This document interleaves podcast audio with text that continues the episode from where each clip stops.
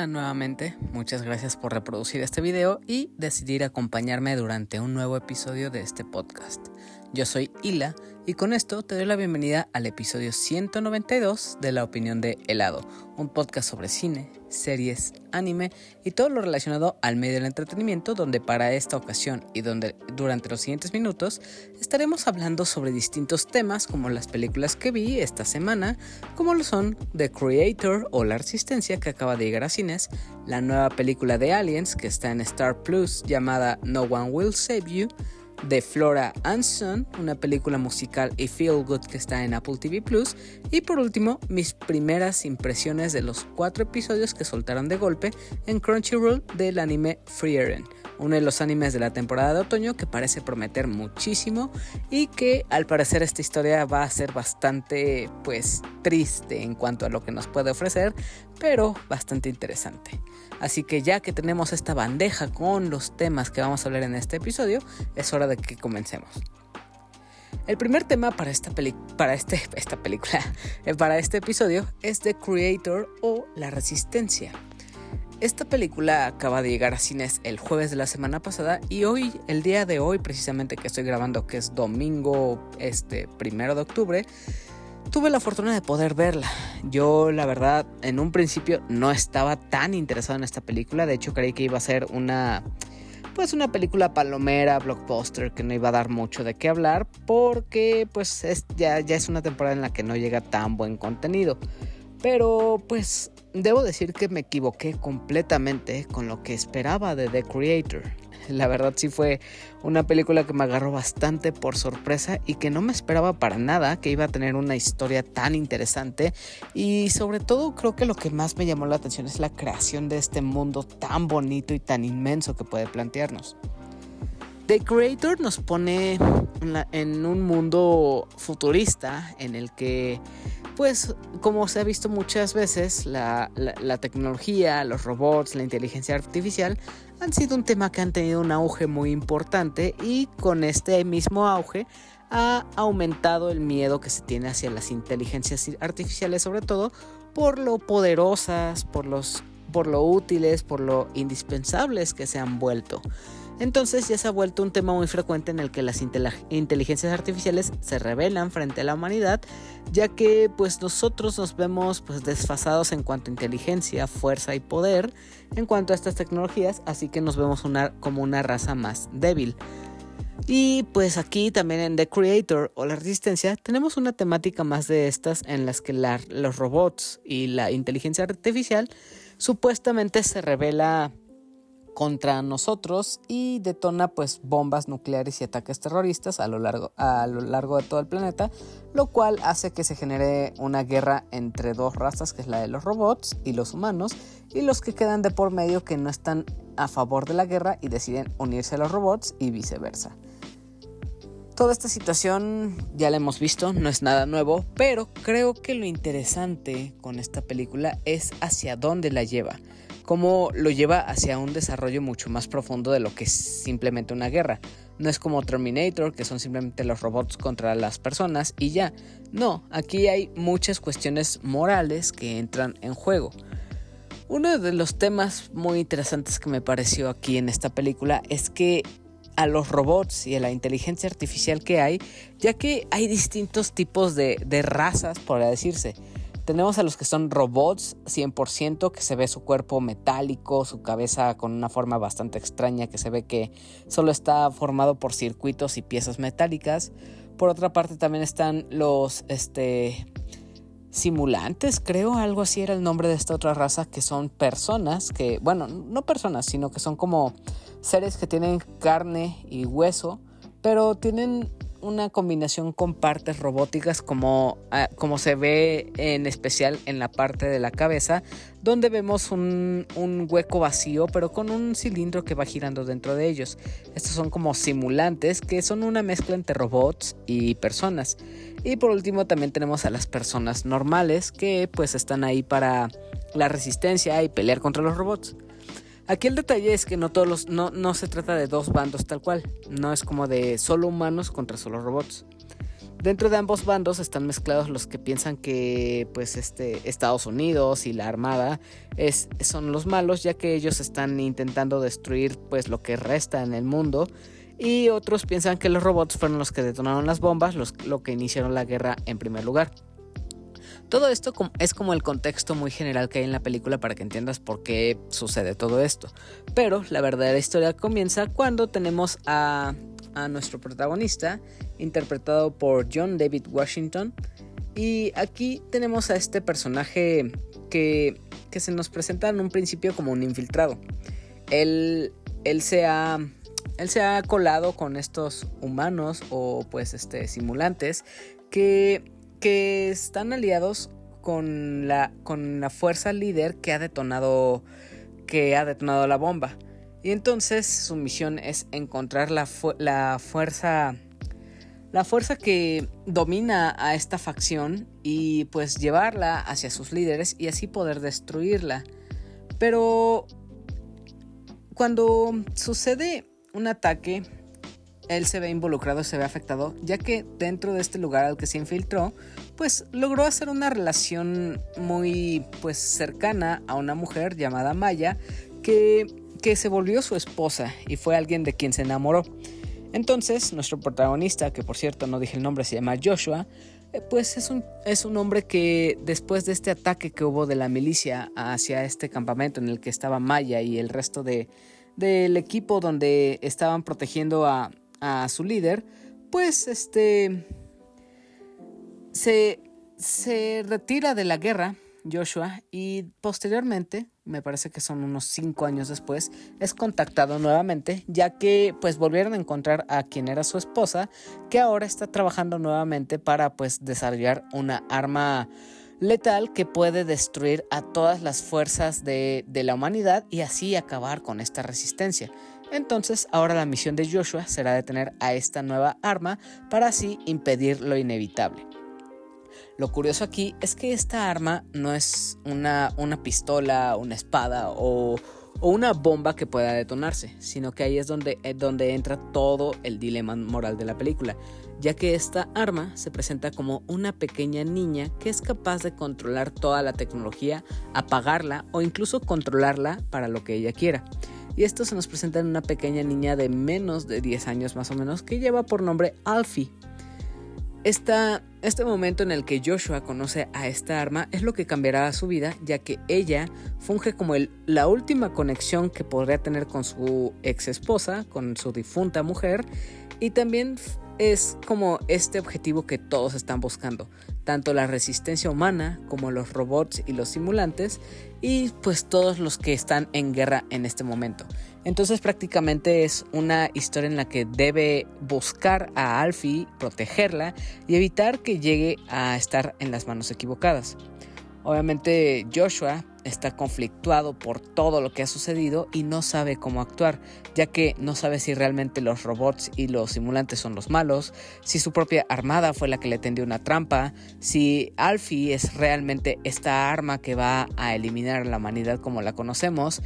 Entonces entran todos estos factores que hacen que esta película se vuelva muy interesante. Esta cinta creo que uno de los detalles curiosos que hace que hacer que cualquiera de nosotros pueda atraerse a esta historia de ciencia ficción es debido a su director, que es Gareth Edwards. Este hombre lo podemos conocer por películas como Monstruos, una película bastante importante de este director, Godzilla o incluso Rogue One, una de las mejores películas de Star Wars que ha llegado a nuestra historia y que realmente podemos reconocer como pues muy buena historia. Entonces creo que Gareth Edwards tiene muy buen, pues, una muy buena filmografía y esto es como uno de los elementos más importantes para conocer el tipo de historia que veremos en, The Creator, ya que vemos muchas similitudes con Rogue One, pero no solo con esta película, sino que también veremos esto con estas comparaciones con Terminator, con la película de Avatar, con, con este Odisea en el espacio, con, muchas películas de ciencia ficción icónicas.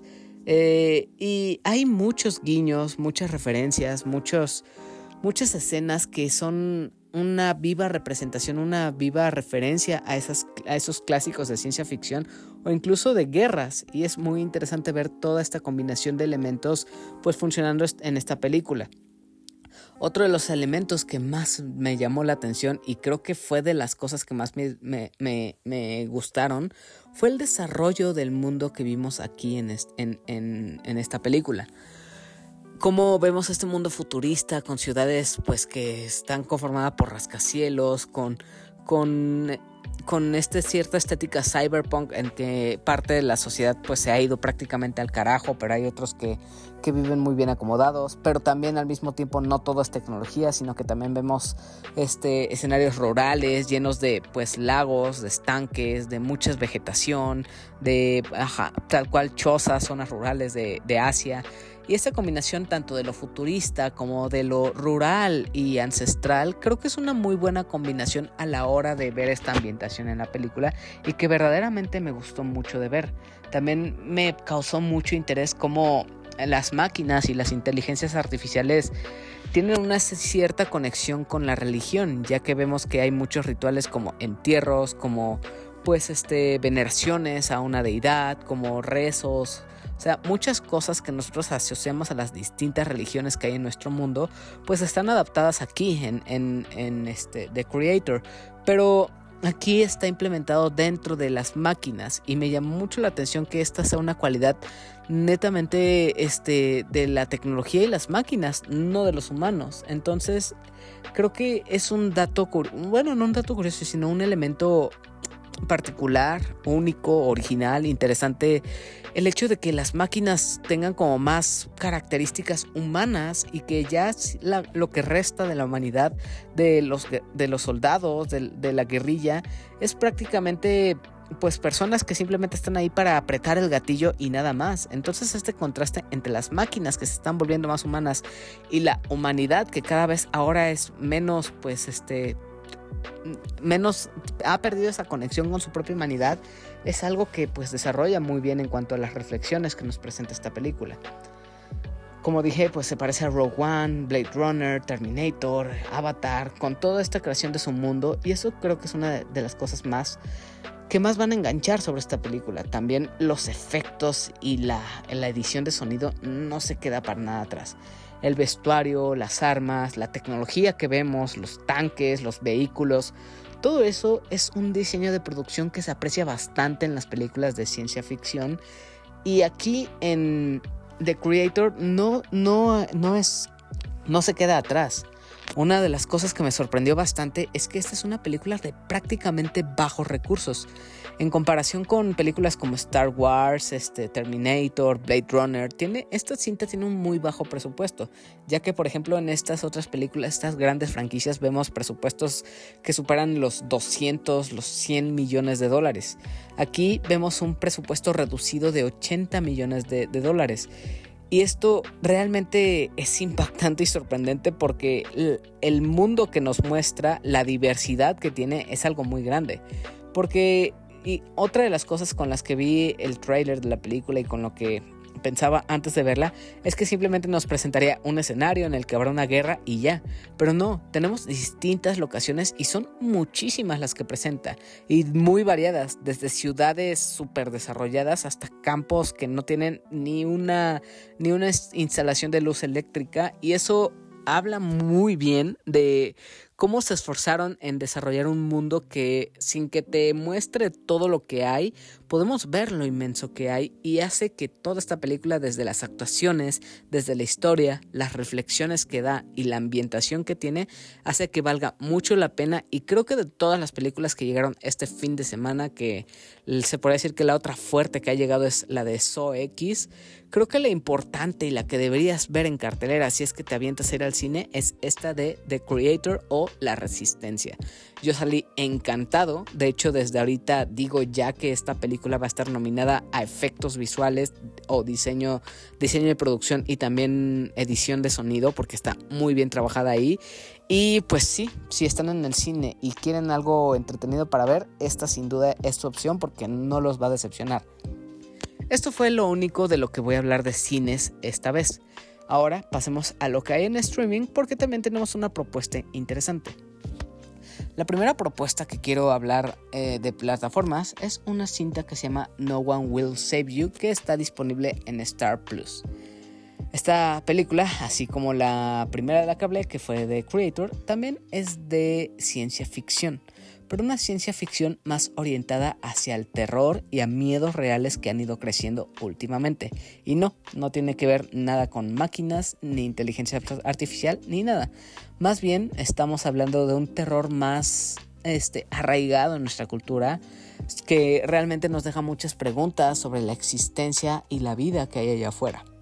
No One Will Save You, tal cual, es una película sobre aliens, pero muy, muy, muy clásica.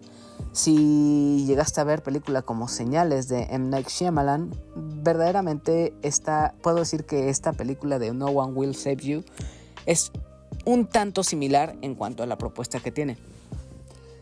Esta cinta nos coloca desde la perspectiva de una chica que vive lejos de, toda, de todo el pueblo que, del que se origina. Esta película es muy, muy silenciosa, muy extraña de cierta forma. Como tal, esta historia nos presenta a Bryn, una chica que como tal vive alejada de toda la sociedad eh, y está pues muy bien acomodada en su casa en la que no tiene ningún vecino cerca y está prácticamente a un buen recorrido de, distancia de la ciudad. La cosa aquí se complica cuando en la noche empieza a escuchar hoy, hoy ruidos raros en lo que pues parece que han entrado e invadido su casa.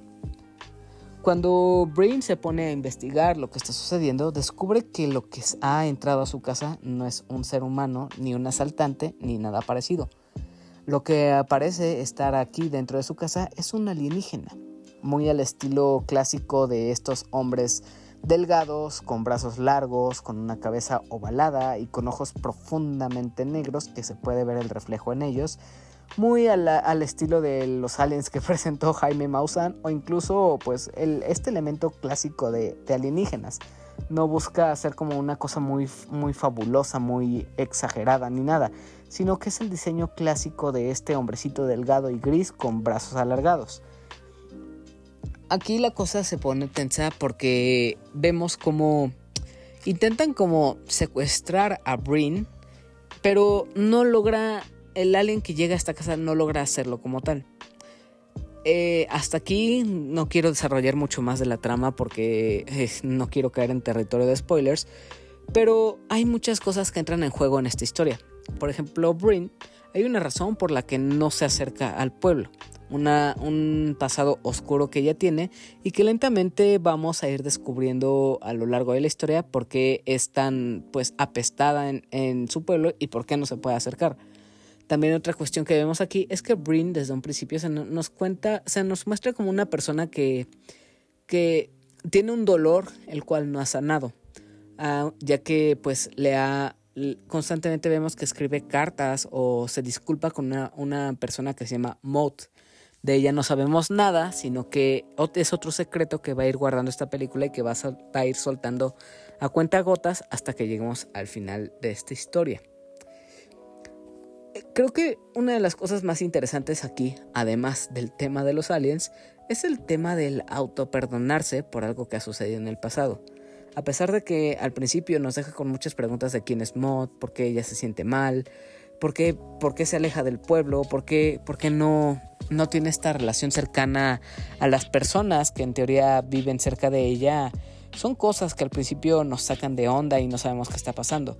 Pero cómo lo va desarrollando, cómo ella va creciendo y aprendiendo a soltar las cosas por las que ha vivido, son las cosas que van a hacer que esta historia sea más interesante. Pero, aunque esto ya es, algo que nos podría llamar la atención desde un principio, el elemento terrorífico de los aliens es otra cosa que le añade cosas, eh, que le añade algo que, que nos mantenga al borde del asiento o que queramos ver qué va a suceder las escenas en las que vemos a estos alienígenas, las secuencias de terror, las persecuciones, estos momentos incluso de acción, son momentos muy, pero muy emocionantes. Y están regados a lo largo de toda la película. No es como que sucedan muy separados ni nada. De hecho, es una secuencia tras otra en la que vemos toda esta acción y veremos a Brin intentar eh, sobrevivir a esta invasión, ya que no es la única que está sufriendo estos ataques o esta invasión alienígena. Y es algo que, que va creciendo más y más y más conforme avanza la película y que veremos muchísimas variedades, bueno, no muchísimas, sino que sí hay distintos tipos de aliens que veremos en esta historia y que cada uno será más llamativo que el anterior. Hay unos que sí van a causar un cierto miedo por su manera de moverse y los sonidos que hacen. Que hablando de estas secuencias en las que hay persecuciones, en las que hay estos sonidos muy misteriosos, muy agudos y, muy fuertes, son los que van a hacer que toda esta, tensión vaya escalando y, vaya, y va sosteniéndose muy bien a lo largo de toda la historia. Otra de las cosas sorprendentes sobre No One Will Save You es que a pesar de que haya mucho ruido, persecuciones y todas estas interacciones que hay entre Brin y los alienígenas o con el pueblo, creo que lo más sorprendente o, llamativo es que no hay absolutamente ningún diálogo. No hay conversaciones, no, no se dice ninguna palabra. Y esto habla de lo bien escrito que está el guion, que no necesariamente necesitas tener conversaciones largas o que los personajes te vayan explicando lo que va sucediendo o que te cuenten sobre un plan. No, el hecho de que todo te lo vaya contando con acciones y que no haya nada más que eso y que lo único que puedas escuchar a la hora de la acción sean gritos, sean los pasos, sean los golpes, todo esto habla de un guion bien escrito y bien implementado, porque realmente ver a Brin que no dice ni una palabra y ni puede pedir ayuda a nadie porque nadie estará ahí para ayudarla y por eso el nombre de esta película hace que todo esto se sienta mucho más claustrofóbico o que esa tensión se sienta más grande de lo que es porque ver a esta chica indefensa o prácticamente indefensa enfrentarse a una raza que es completamente superior y que la supera en número es algo que que nos mantiene completamente entretenidos y ver cómo ella se las va a ingeniar para, para liberarse de, estos alienígenas. La historia podría decir que es mediana, no es como la, la, máxima expresión de arte en cuanto a ciencia ficción o en cuanto a alienígenas, pero se sostiene bastante bien. Pero creo que lo, lo más apantallante es el final que nos presenta. No, no voy a decir cuál es el final, obviamente, esto, todo esto sin spoilers, pero sí es como inesperado ese final que tiene. Como no, no es algo, algo usual, no es el típico final feliz o el típico final triste, para nada. Es, no, no es algo que se haya visto antes o, o muy frecuentemente. Es un final extraño, es un tanto agridulce y es de esos que dices, ¿y este es un final bueno o un final malo? Y no, es simplemente un final y eso es lo que tenemos con esta historia. Pero a la hora en la que llegues a este momento en la película vas a entender a lo que me refiero y creo que te va a gustar mucho este desenlace de esta historia. Otra de las cosas que también es bueno sobre esta película es que esta tiene una duración de 1 hora 30 Así que no, no se encarga de extenderse de más o desarrollar mucho, mucho las cosas que no necesita. Entonces, No One Will Save You en Star Plus es una película en streaming que recomiendo bastante y que si te gusta la temática de aliens o, y, y, eres de, de los que tienen miedo a esta temática, yo creo que sí te va a causar cierto interés y pues sí, espero que la puedas ver y me cuentes qué te ha parecido. La siguiente película y última de la que voy a hablar esta noche es una que se encuentra en Apple TV Plus y lleva por nombre Flora e Hijo. Esta es otra película que tiene una duración de una hora con 37 minutos, bastante agradable esta duración, y es dirigida por John Carney. Es importante mencionar a este director, ya que a él conocemos por dirigir películas musicales que han sido muy, pero muy bonitas. En primer lugar, y la más importante que tenemos es Once, la siguiente es Begin Again, y la última que ha dirigido, la más reciente, es Sing Street. Y ahora nos trae esta película que es Flora e Hijo o Flora and Son. Así como mencioné las anteriores que son Once, Begin Again y, y este, ah, Sing Street, Flora e Hijo también nos presenta una historia musical prácticamente. Aquí no, no se cuelga tanto de la música como tal, pero el hecho, la música o el hecho de crear la misma música es un elemento importante para el desarrollo emocional de los personajes. En esta historia se nos presenta a una madre soltera que se llama Flora, que intenta descubrir qué hacer con su hijo rebelde, ya que se ha metido en muchos problemas, incluso con la ley, y está en riesgo de ser pues este, llevado a una corrección de menores. En, su intento de encontrar una manera de, crear este vínculo con su hijo, de, de hacer que retome el buen camino, Flora encuentra en un pues este tiradero prácticamente una, una, una guitarra pues este rota y, y, pues este desperdiciada y con ella encuentra un cierto interés en aprender a tocar la guitarra por lo cual pues lleva a esta guitarra a reparar y así pues intenta regalársela a su hijo para que, su, para que él en vez de, de, juntarse con pandillas o, o, robar o hacer cosas que lo puedan pues meter prácticamente en la cárcel, pues quiere inculcarle este gusto por la música y que aprenda a tocar la guitarra y no hacer otras cosas. Este hijo, la verdad, es un maldito desgraciado, es, es un muy, muy, un, muy grosero, es muy malo con su madre y obviamente al tener a este chico con esta personalidad, pues va a rechazar esto que le quiere ofrecer su mamá. Entonces, pues para no desperdiciar lo de la guitarra y poder pues este aprovecharlo en algún sentido, pues empieza a interesarse por aprender a tocar la guitarra y busca clases en línea. Aquí es donde va a encontrar con un pues maestro que se llama Jeff, interpretado por Joseph Gordon-Levitt. Con, Jeff va, a desarrollar una relación casi amorosa en la que este hombre le va a enseñar a tocar la guitarra, pero al mismo tiempo le va a, hacer que Flora tenga ciertas reflexiones sobre su propia vida, sobre lo que ella quiere hacer y también cómo de cierta forma unirse más a su hijo así invitándola a que aprenda a tocar la guitarra, a que escriba sus propias canciones, que éstas hablen sobre su vida y que le ayuden a cambiarla, ya que a través de la música, pues una persona puede encontrar una liberación de sus emociones.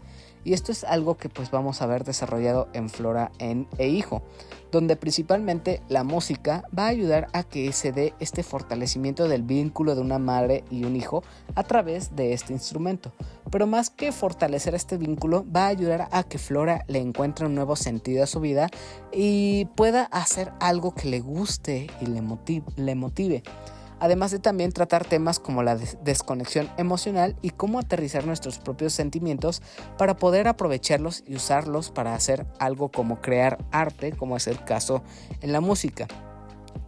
Flora Son nos trae momentos muy divertidos con la relación caótica de Flora y Max, que ya que tienen una relación en la que se pelean mucho, se dicen groserías, pero al mismo tiempo sabemos que se quieren y que a pesar de sus diferencias, de su comportamiento, de que Max es un niño que está desperdiciando su talento, vemos cómo esta relación sí se va fortaleciendo, cómo se van encariñando mutuamente y vemos que tienen una relación mucho más fuerte de lo que pueden eh, esperar. Obviamente además de toda esta relación, esta, este desarrollo emocional muy bonito que vemos, tenemos también estos momentos musicales en los que vemos a Flora cantar, que por cierto, la, actriz que lleva por nombre este, Eve, Eve Hewson, creo que se llama, canta muy bien y me gusta bastante. Y en compañía con Joseph Gordon Levitt, que no sabía que podía cantar tan bien, Ah, traen momentos con muy buenas canciones y que van a quedarse pegadas en, tu cabeza durante un buen rato mientras ves esta película. También, como dije, esta, si te gustaron películas como Begin Again, Once o Sing Street, esta es una cinta que te va a gustar bastante y que lleva el mismo tipo de, desarrollo en su historia, ya que pues contamos el mismo con el mismo director que nos trajo las anteriores películas, así que es un estilo muy similar. No es la mejor de este director, para nada, pero siendo una película que llegó a plataformas y que está de fácil acceso, es una muy buena recomendación para ver este fin de semana. Así que eso fue Flora e Hijo y pasemos con el último tema de esta semana y este es un anime que llegó a la plataforma de Crunchyroll el pasado jueves. Este anime lleva por nombre Frieren y como dije llegó a Crunchyroll. Yo la verdad no tenía idea de este anime. Este es de los nuevos animes de la temporada de otoño y apenas lleva cuatro episodios que estrenaron de golpe, pues para celebrar su estreno. Frieren se puede decir que nos trae a un mundo de fantasía, donde existe la magia, donde existen los guerreros y existen los demonios. En esta historia vemos como un grupo de, de héroes conformado por un sacerdote, un guerrero, un, enano guerrero, un paladín y una maga regresan de su última misión encomendada por pues el pueblo en el que viven, que fue ni, ni, más ni menos que matar al rey demonio. Tras tener éxito y acabar con el peligro inminente para la humanidad, pues regresan a su pueblo y tienen una fiesta para celebrar lo que ha sucedido. Toda esta aventura que tuvieron Frieren y sus amigos, Himmel y los otros protagonistas, tomó 10 años de su vida. 10 años en los que para esta maga, que es una elfa, no, no son ni un, par, mm, ni un parpadeo de ojos, ya que ella puede vivir siglos y siglos y siglos. Entonces 10 años es prácticamente una fracción de segundos para ella. Entonces estos 10 años en su aventura, ella no se tomó el tiempo para conocer a sus amigos, saber lo que les gusta, qué intereses tienen, qué motivaciones o cuáles son sus sueños. Entonces, Frieren, al regresar de su aventura, se concentra en buscar magia para aprender y pues promete regresar con sus amigos para reencontrarse cuando vuelva a haber una lluvia de estrellas que, que coincidió con la noche en la que vencieron al rey demonio. Cuando esta lluvia de estrellas vuelve a suceder es 50 años más adelante. Otros, son otros 50 años que para Frieren, nuestra elfa maga, no es prácticamente nada, pero para el sacerdote, el enano y Himmel, que es este, este cierta forma de, guerrero, es prácticamente la mitad de una vida. Entonces vemos como esta elfa regresa como si, como si nada, no ha envejecido en lo absoluto, pero vemos como sus viejos camaradas que, con los que emprendió esta aventura, pues han envejecido. Sobre todo Himmel, quien es el que más pues se ha acabado durante el pasar de estos años. Todo esto que te estoy contando es simplemente el primer episodio y es como el preámbulo para que suceda toda esta historia. En este primer episodio, cuando se vuelven a reencontrar 50 años después de, de matar al rey demonio, vemos cómo se reencuentra con Himmel y con sus amigos, pero desafortunadamente son los últimos días de vida de Himmel, pero afortunadamente pudo llegar a verlo antes de su muerte. Todo esto es lo que inicia la historia que vamos a ver en Frieren, ya que esta maga, esta elfa, al ver que su amigo murió, se dio cuenta que prácticamente no conocía nada de las personas que eran más queridas para ella y más cercanas, lo cual le trae mucha tristeza ya que en vida no pudo conocerlo y simplemente le toca pues experimentar todas estas cosas que recuerda de él o que se saben de Himmel ya después de su muerte una de las cosas muy interesantes de, este anime es que uno de los temas que desarrolla es el concepto de cómo él pasa el tiempo para algunas personas. Como para algunos de nosotros los días, las semanas, los años, los meses pasan muy lentos, pero para, para otras todo este tiempo se va demasiado rápido. Y ese es uno de los temas sobre los que abarca Frieren, ya que como te dije, esta protagonista, esta elfa, ha vivido siglos y siglos y siglos y el tiempo no es algo pues relativo o importante para ella, pero para las personas que conoce sí lo es, ya que todos a su alrededor envejecen, mueren y no, no alcanzan a conocer ni una fracción del tiempo que puede vivir Frieren. Entonces, esto desde la muerte de Himmel es algo que le empieza a afectar emocionalmente y es lo que va a empezar una nueva travesía para que ella conozca a los otros dos amigos que le quedan y también explorar el legado que dejó Himmel, ya que después de vencer al rey demonio, este hombre, este guerrero, se dedicó a hacer otras tareas para, para otros pueblos que quedaron afectados por, por el ataque de los demonios. Entonces, a través, después de la muerte de Himmel, es que Frieren empieza a, viajar y a conocer todo lo que ha logrado su viejo amigo después de, que se separaran. Una de las cosas que replantea o que habla también sobre este mismo, lo mismo del pasar de los tiempos, es que se nos cuenta que Frieren es alguien que antes era muy despreocupada con, con todo lo que le rodeaba no se preocupaba de sus amigos, no le importaba lo que sucedía a su alrededor, simplemente estaba ahí pero no mostraba ningún interés.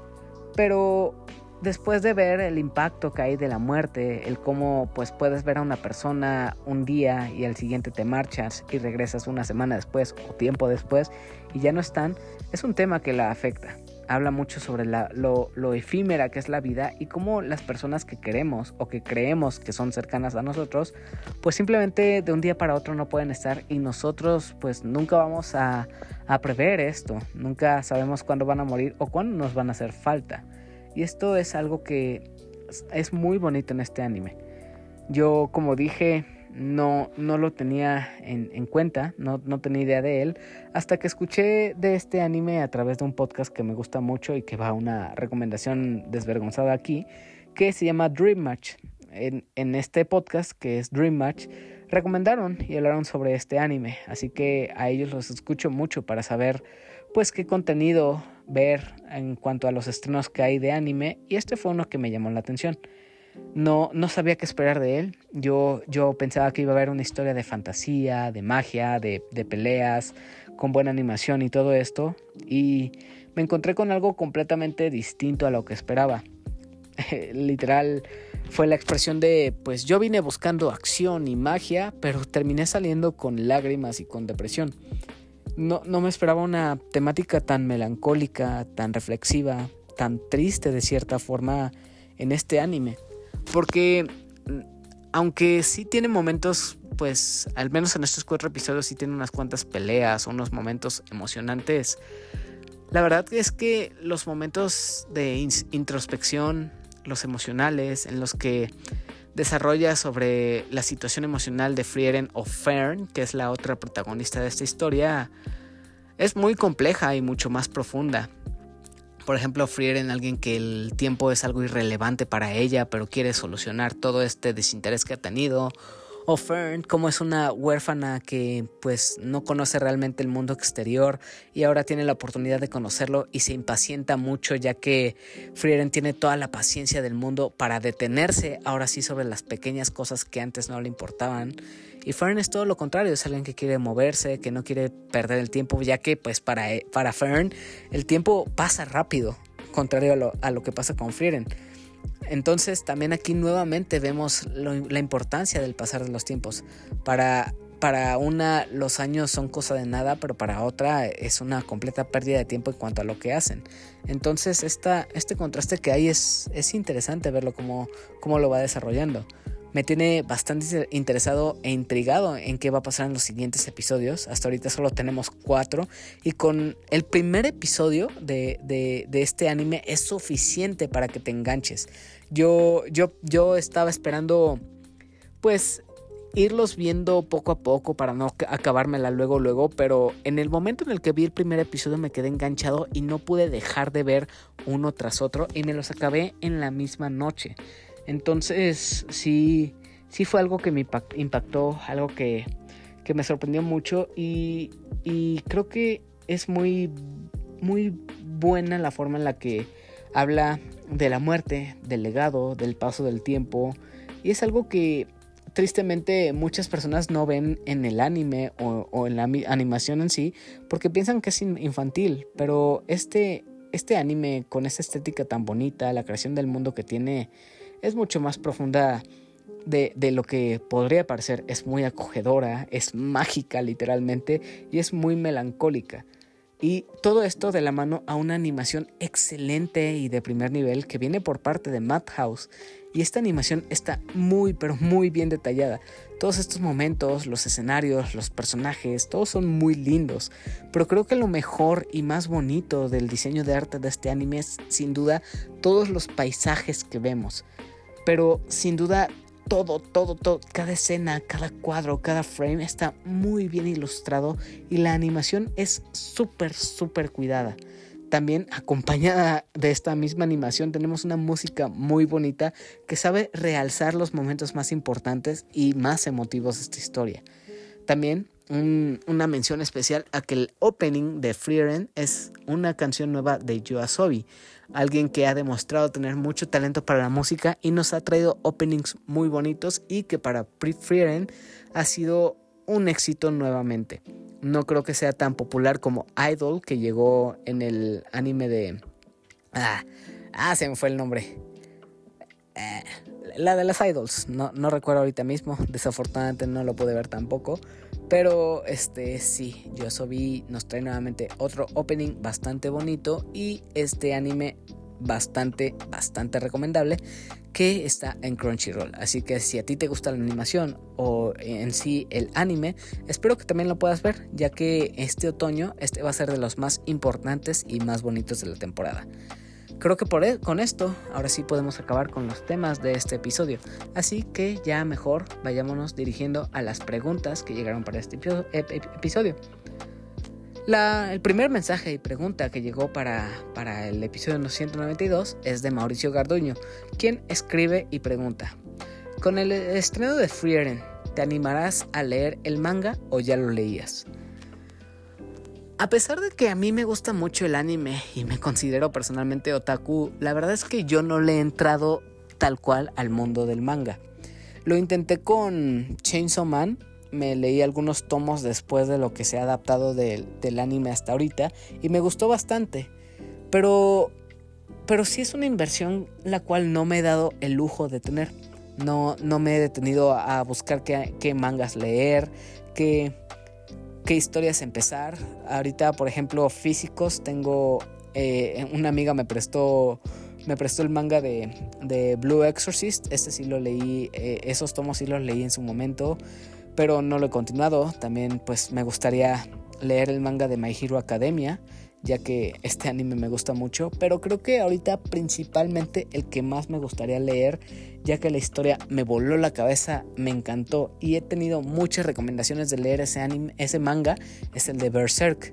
Así que a pesar de que pues tenga inconcluso el de Chainsaw Man, ya que no encontré todos los tomos y, y pues el de Frieren sí me interesa auténticamente, creo que al que le daría prioridad y más me interesaría leer en primer lugar es el manga de Berserk, el cual está muy extenso, sí sería una tarea pesadita. Pero en dado caso de que sí le entrara de lleno al manga, creo que Berserk sería uno de ellos. Fieren también me, me, interesaría porque sí tiene una historia muy bonita, pero pues eso ya será algo que se ve en un futuro.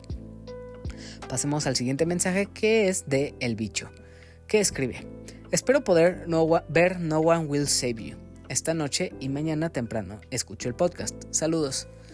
Muchas gracias por escribir, bicho. Y sí, espero que puedas descansar y ver No One Will Save You. Y ya que me, ya me cuentes qué te ha parecido esta película. Eh, sería muy interesante que me compartas tu opinión, ya que creo que, creo, que es muy buena película. Es, ese final me gustaría saber qué te ha parecido. Y en sí, en general, también en comparación con otras películas como pues este Nope o incluso Señales, pues ver qué te ha parecido esta y si crees que es mejor o no. Pasando al siguiente, tenemos el último mensaje de esta noche que es de Adam, quien escribe y pregunta. ¿Te tocó la fiebre de los aliens, los grises, en su momento? Recuerdo que de niño me aterraba ver los videos de Maussan y me causaban pesadillas. A la, verdad a mí nunca me tocó ver esto de, los aliens de, de, de Maussan. A mí creo que lo que más me tocó de niño fue la película de señales. En su momento esta película sí me traumó. Sobre todo esta escena, recuerdo en la que el alien mete la mano por debajo de la puerta y le cortan un dedo con un cuchillo. Ese grito que suelta ese alien es algo que incluso ahorita mismo de recordarlo en ese momento me enchina la piel porque sí, sí fue bastante aterrador. Estoy seguro que si viera señales ahorita mismo no sería no sería la misma situación, ya, ya no me daría tanto miedo como en ese entonces, pero sí, sí me causó bastante impacto en su momento esta de, de señales de, de M. Night Shyamalan. También La Guerra de los Mundos, que, es sobre aliens. En su momento fue una película que me causó miedo por imaginar, no, ¿qué pasa si de verdad vienen los aliens y nosotros no podemos hacer nada contra ellos? Sí, fue, sí fueron películas que vi de niño y me causaron este cierto temor, aunque ahorita no sé qué tan distinto sería. Esta de No One Will Save You sí, sí regresa a ese terror clásico de los aliens, sí, sí logra provocar este miedo de verdadero de qué pasaría si nos visitan.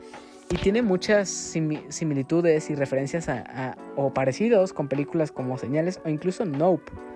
Y hablando de esto, por ejemplo, digo, hablando de esto también, Adam pregunta, ¿te gustó más que, que Nope? Y aquí sí tengo que decir que no. No One Will Save You sí es una de las mejorcitas películas de terror que ha llegado este año. Sí, sí es muy buena ciencia ficción, sí tiene muy buenas dosis de terror y de, acción de cierta forma. Pero Nope, que no es de este año, es del anterior, sí me gustó mucho más. Creo que la historia me llamó más la atención. Este, este, diseño de alienígena tan original y tan interesante que tiene fue algo que nunca había visto y me gustó bastante.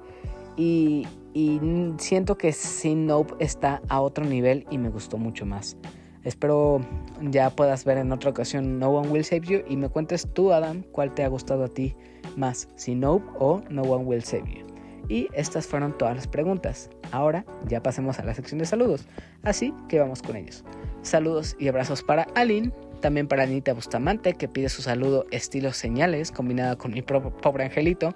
Saludos a Daily Pineda, a Mauricio Garduño, a Soy la Marmota, a Sabo, a The Firesoul, a Paquito, Abraham, Emiliano, Saikito, Yori y Ares, a Sejim de Al Aventura que pide su saludo random, a Mike Santana y Juan Su de Fugitivos Podcast, que por cierto, mal, mal, mal que no trajeron episodio esta semana, ¿eh?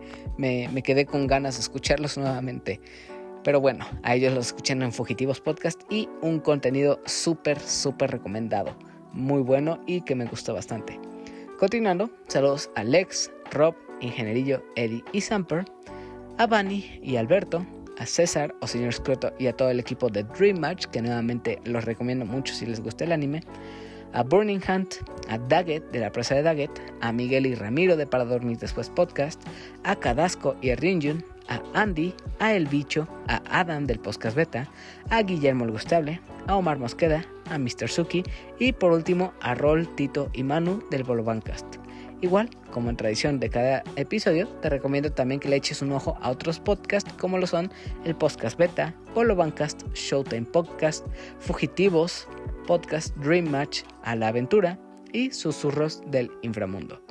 Espero que tras escuchar todo lo que hablé sobre estas tres películas y el anime, me puedas comentar qué te ha parecido este episodio y si ya le echaste el ojo a alguna de las películas o el anime del cual te hablé. También espero que puedas seguirme en redes sociales, tanto Instagram, Facebook, Twitter, para que puedas enterarte sobre lo que publico yo personalmente como nuevos avisos del podcast, donde puedes seguirme como arroba heladito personalmente, que es donde estoy más activo, o la cuenta de este podcast como arroba opinión de helado. También no olvides suscribirte en las plataformas de audio como Spotify, Apple Podcasts, Podimo, Anchor o Podcasters, iBox y hasta YouTube. En cuanto a YouTube especialmente, espero puedas suscribirte, dejar tu like y comentarme qué te ha parecido este episodio. Ahora sí, agradezco mucho que hayas llegado hasta el final de este episodio y te agradezco que me acompañes en cada nueva entrega de este podcast que es La opinión de helado. Así que, sin más que añadir, yo soy Hila y recuerda, sea una buena persona, persigue tus sueños y apunta al futuro que tú deseas. Adiós, nos vemos y hasta la próxima. Bye.